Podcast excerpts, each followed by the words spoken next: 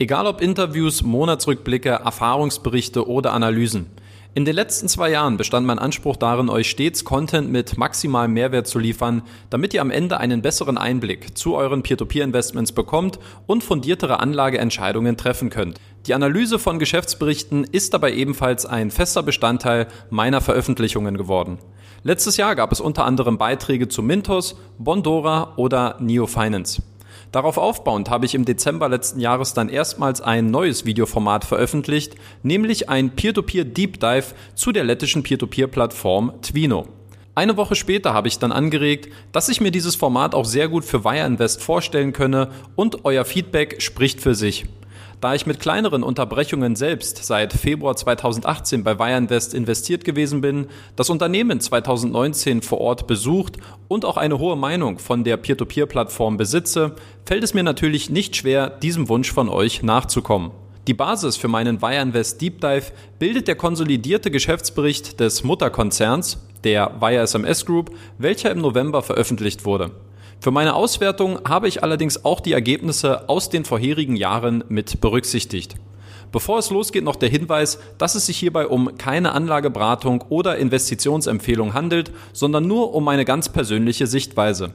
Bitte informiert euch im Vorfeld genau über das Chancen-Risikoprofil, bevor ihr hier gegebenenfalls investiert. Fangen wir mit der Frage an, wem die Wire SMS Group überhaupt gehört. Spätestens seitdem Interessenskonflikte und Gesellschafterüberschneidungen im letzten Jahr ein offensichtliches Problem bei Mintos geworden sind, ist diese Frage aus meiner Sicht immer als erstes zu klären.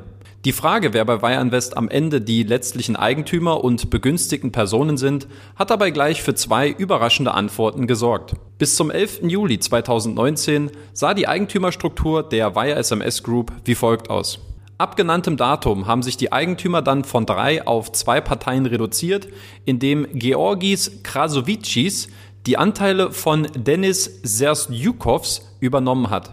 Georgis als auch Dennis gehören beide zum Gründerteam der Wire SMS Group und besetzen aktuell auch zwei von drei Positionen im Vorstand der Unternehmensgruppe. Warum jetzt also dieser Move? Nach meinen Informationen geschah der Verkauf der Anteile auf Wunsch von Dennis hin. Konkrete Gründe, welche Motive zum Beispiel dahinter gestanden haben, konnte ich leider nicht in Erfahrung bringen.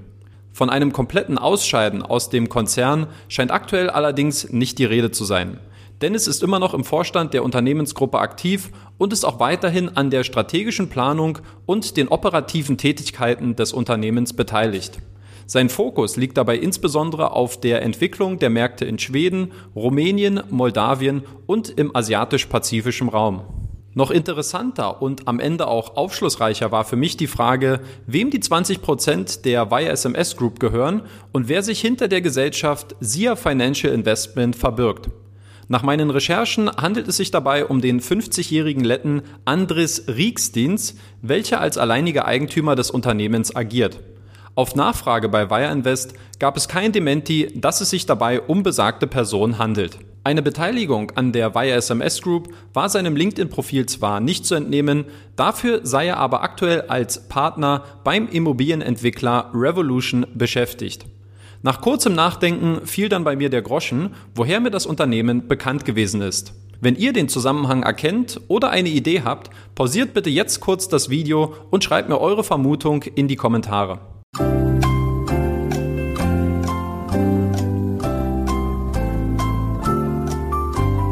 Alle, die es erkannt haben, bekommen von mir jetzt einen symbolischen Ritterschlag als Peer-to-Peer-Polizisten, denn bei Revolution handelt es sich um den Businesspartner, mit dem Wire Invest im Rahmen des ersten Geschäftskredits, nämlich dem Studentenwohnheimprojekt in Barcelona, zusammengearbeitet hat. Zwar sind in diesem konkreten Fall keine Investoren zu Schaden gekommen, allerdings reagiere ich persönlich immer etwas allergisch, wenn Gesellschafter des Unternehmens ihre anderen Projekte über die Peer-to-Peer-Plattform finanzieren lassen. Klar, es ist eine Geschmacksfrage. Aber im Rahmen meines Peer-to-Peer-Kredite-Ratings 2021 hätte dieser Umstand eigentlich mit einem Minuspunkt in der Kategorie Interessenskonflikte abgestraft werden müssen.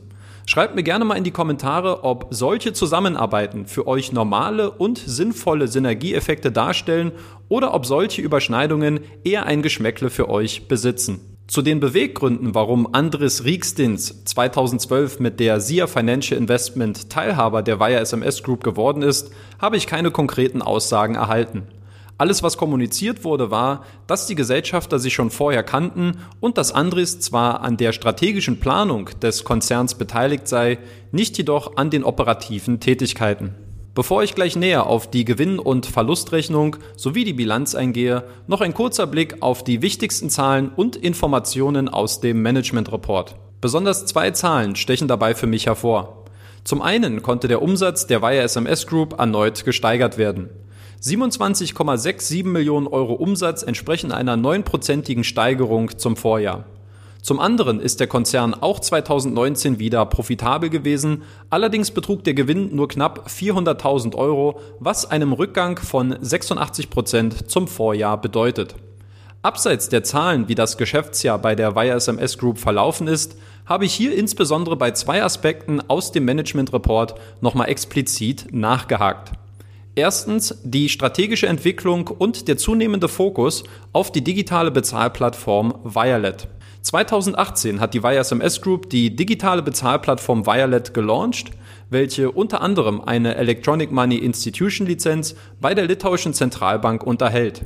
Somit kann unter anderem eine ordnungsgemäße und vor Veruntreuung geschützte Aufbewahrung der eingezahlten Geldmittel sichergestellt werden. Strategisch möchte man Violet in Zukunft als eine einheitliche Plattform für alle Dienstleistungen und Produkte des Konzerns aufbauen, wodurch man sich gewisse Synergieeffekte und Kosteneinsparungen verspricht. Zum Beispiel können polnische Kunden von Violet bereits Kredite direkt auf die Debitkarte überwiesen bekommen und sofort nutzen. Eine Möglichkeit, die es in Zukunft auch in anderen Ländern geben soll. 2019 lag der Umsatz durch Violet bereits bei 2 Millionen Euro. Gleichzeitig besitzt die Plattform bereits mehr als 60.000 Kunden. Zum Vergleich, bei der Peer-to-Peer-Plattform WireInvest sind es aktuell nur etwas mehr als 20.000 registrierte Investoren. Dass die Wire SMS Group einen expliziten Fokus auf Wirelet legt, lässt sich auch an zwei Stellen aus dem Geschäftsbericht für 2019 gut herauslesen. Zum einen erfährt man unter Note 2, dass der Konzern im September 2020 100% der Anteile von der RH Property SIA gekauft hat. Ein Unternehmen, dessen Businessmodell in der Verwaltung und Vermietung von Immobilien liegt. Damit sollen jedoch keine neuen Geschäftszweige eröffnet werden, sondern man teilte mir auf Nachfrage mit, dass man damit Büroräume für Violet-Mitarbeiter in Zukunft zur Verfügung stellen wolle. Zum anderen bestätigt sich die Entwicklung auch in der Personalpolitik des Konzerns. Gemäß des Geschäftsberichts gab es von 2018 zu 2019 einen Anstieg bei den Mitarbeitern von 188 auf 198. Bemerkenswert ist dabei insbesondere der Anstieg der administrativen Mitarbeiter von 47 auf 91, worunter laut dem Unternehmen alle IT-Positionen umfasst werden. Da die Anforderungen in diesem Bereich gestiegen sind, unter anderem auch aufgrund neuer Produktentwicklungen für Violet, hat der Konzern seinen Mitarbeiterstamm in diesem Bereich deutlich erhöht, was die Fokussierung auf die digitale Bezahlplattform verdeutlicht. Ein zweiter Aspekt ist die Anpassung und Verbesserung der Kreditnehmerbewertung, wobei mich insbesondere folgender Absatz neugierig gemacht hat. Da der Bewertungsprozess von Kreditnehmern von meiner Außenwahrnehmung immer ein etwas kryptisches Thema ist, wollte ich wissen, wie man den Scoring-Prozess konkret verbessert habe und ob man den Effekt auch plastisch wiedergeben kann. Laut dem Unternehmen habe man in Q3 2019 einen neuen Algorithmus zur Kontoauszugsanalyse entwickelt, der es ermöglicht, die Kreditwürdigkeit mit noch größerer Genauigkeit zu messen. Dadurch konnte man angeblich die Leistung des Kreditscorings um circa ein Drittel verbessern. Falls euch das Video bis hierhin gefallen hat, lasst mir doch gerne jetzt schon ein Like und ein Abo da, wenn ihr mich unterstützen wollt. Kommen wir nun zur Gewinn- und Verlustrechnung. 2019 konnte der Wire SMS-Konzern einen Umsatz von 27,67 Millionen Euro erzielen, was einer Steigerung von circa 9% zum Vorjahr entspricht. Zu den drei stärksten Umsatzquellen gehörten 2019 die Provisionseinnahmen durch die Kreditvergabe, die Gebühren für die Kreditverlängerung sowie die Online-Banking-Gebühren bei Violet. Trotz des Anstiegs beim Umsatz lag das Gesamtergebnis für 2019 nur bei einem Profit von 387.463 Euro, was einem Rückgang von 86 Prozent zum Vorjahr entspricht. Die Ursache liegt dafür natürlich bei den im Vergleich zum Vorjahr ansteigenden Kostenblöcken, wovon mir insbesondere vier Posten ins Auge gefallen sind. Erstens, die operativen Kosten sind im Vergleich zum Vorjahr um circa eine halbe Million Euro gestiegen. Insbesondere die Vergütung für Auftragsmitarbeiter, Inkassobeauftragte und die IT sind dabei um fast 800.000 Euro angestiegen. Zweitens, im Vergleich zum Vorjahr ist dem Konzern ein größerer Verlust, nämlich in Höhe von ca. 1,7 Millionen Euro, durch Wertberichtigungen des Kreditportfolios entstanden bzw. durch einen Teilverkauf des Kreditportfolios an externe Inkassobüros. Drittens, die Ausgaben für die Werbung sind ebenfalls um knapp 700.000 Euro angestiegen. Dazu gehören unter anderem die Kosten für die Bewerbung von Wire Invest, Wirelet oder für die Gewinnung neuer Kreditnehmer. Und viertens, auch die administrativen Ausgaben haben sich um fast 1,7 Millionen Euro erhöht. Den größten Unterschied macht dabei der Posten Remuneration Other mit 1,2 Millionen Euro aus.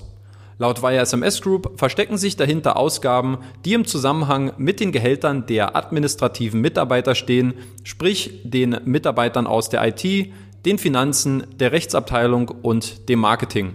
Aus meiner Sicht also alle Mitarbeiter mit Ausnahme des Managements. Schauen wir nun auf die einzelnen Details aus der Bilanz und wie sich einige KPIs im Vergleich zu den letzten Jahren entwickelt haben.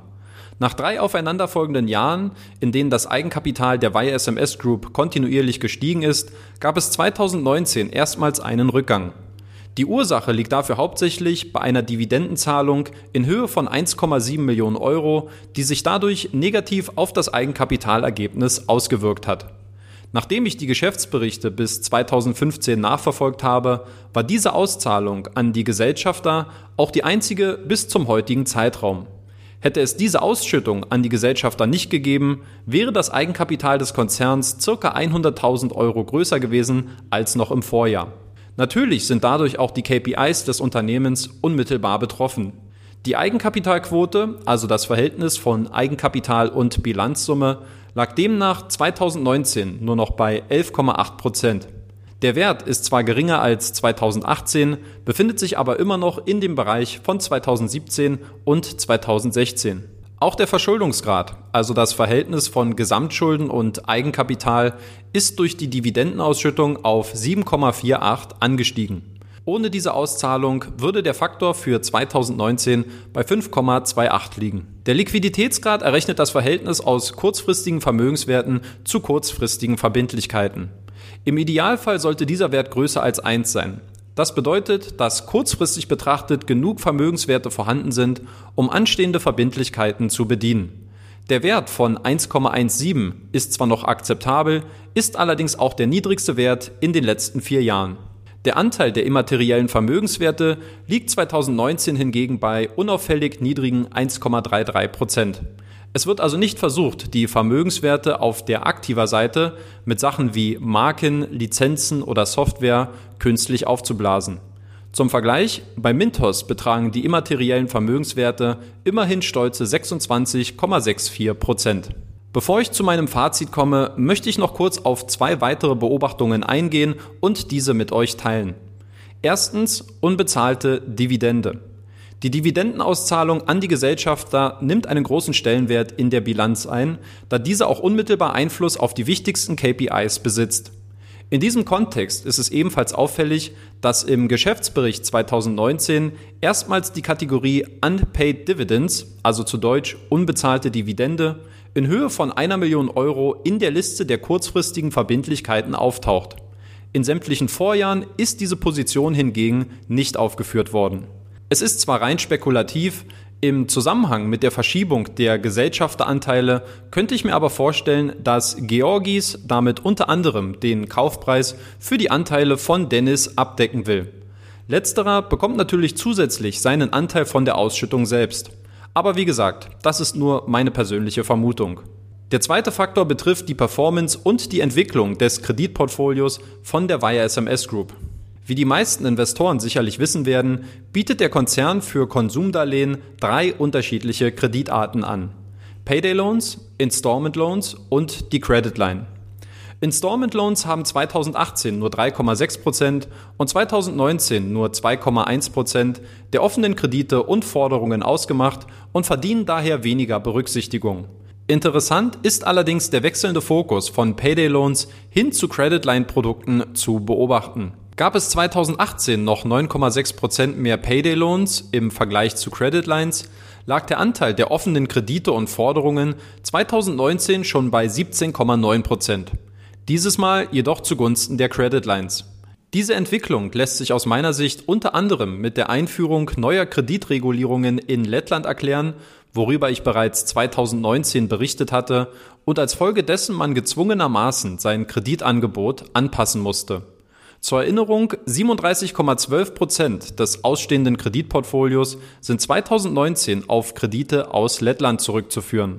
Was die Performance angeht, so lag der prozentuale Anteil der Kredite, die über 90 Tage in Verzug gewesen sind, sowohl 2018 als auch 2019 bei jeweils 28,4 Prozent. Während die Payday Loans hierbei fast unverändert abgeschnitten haben, ist die Performance der Credit Lines etwas schlechter geworden, wenngleich auch auf einem niedrigeren Niveau als bei den Payday Loans. Kommen wir nun zu einem abschließenden Fazit von meinem Wire Invest Deep Dive. Für mich persönlich hat sich durch diese Analyse im Hinblick auf meine weiteren Investitionen bei Wire Invest nichts verändert. Für mich ist und bleibt Wire Invest eine verlässliche und stabile Alternative in meinem Peer-to-Peer-Portfolio. Natürlich hätten die ein oder anderen Zahlen besser aussehen können, besonders im Vergleich zu den vorherigen Ergebnissen. Allerdings empfinde ich diese Entwicklung als komplett normal und im Rahmen. Der Konzern hat es im ersten Jahrzehnt geschafft, ein profitables und nachhaltiges Geschäftsmodell in einem der am stärksten regulierten Kreditsegmente aufzubauen und zu etablieren. Dafür gebührt unternehmerischer Respekt, unabhängig jeglicher Ethikdebatten, die man in diesem Kontext führen könnte. Aber die harten Bandagen im Kreditgeschäft, sei es durch den Wettbewerb oder staatliche Regulierungen, erfordern auch ein zunehmendes Maß an Innovationen von Nichtbankenkreditgebern. Insofern empfinde ich es als äußerst klug und weitsichtig, dass der Konzern neben dem Kreditgeschäft parallel auch mit Violet einen weiteren umsatzstarken Eckpfeiler aufbaut und durch die notwendigen Investitionen auch bereit ist, kurzfristig höhere Gewinne liegen zu lassen. Die Idee, dass Violet als übergeordnete Lösung für die Produkte und Dienstleistungen des Konzerns integriert wird, ist ein nachvollziehbarer Schritt und ich bin mir sicher, dass sich an dieser Front noch einiges in den nächsten Jahren tun wird. Wenn euch das Video gefallen hat, dann würde ich euch jetzt nochmal bitten, mir ein Abo und ein Like dazulassen, um mich zu unterstützen und um meinen Aufwand, den ich hier betrieben habe, wertzuschätzen. Alle, die sich jetzt neu bei Invest anmelden wollen, über meinen Affiliate-Link erhaltet ihr einen 10-Euro-Bonus nach der Registrierung. Zusätzlich gibt es auch ein 5x50 Euro Startguthaben zu gewinnen. Weitere Informationen findet ihr dazu auf meinem Blogartikel. In diesem Sinne, danke für eure Aufmerksamkeit und schreibt mir gerne eure Meinung zum Wire Invest Deep Dive in die Kommentare. Bis nächste Woche Sonntag, euer Danny.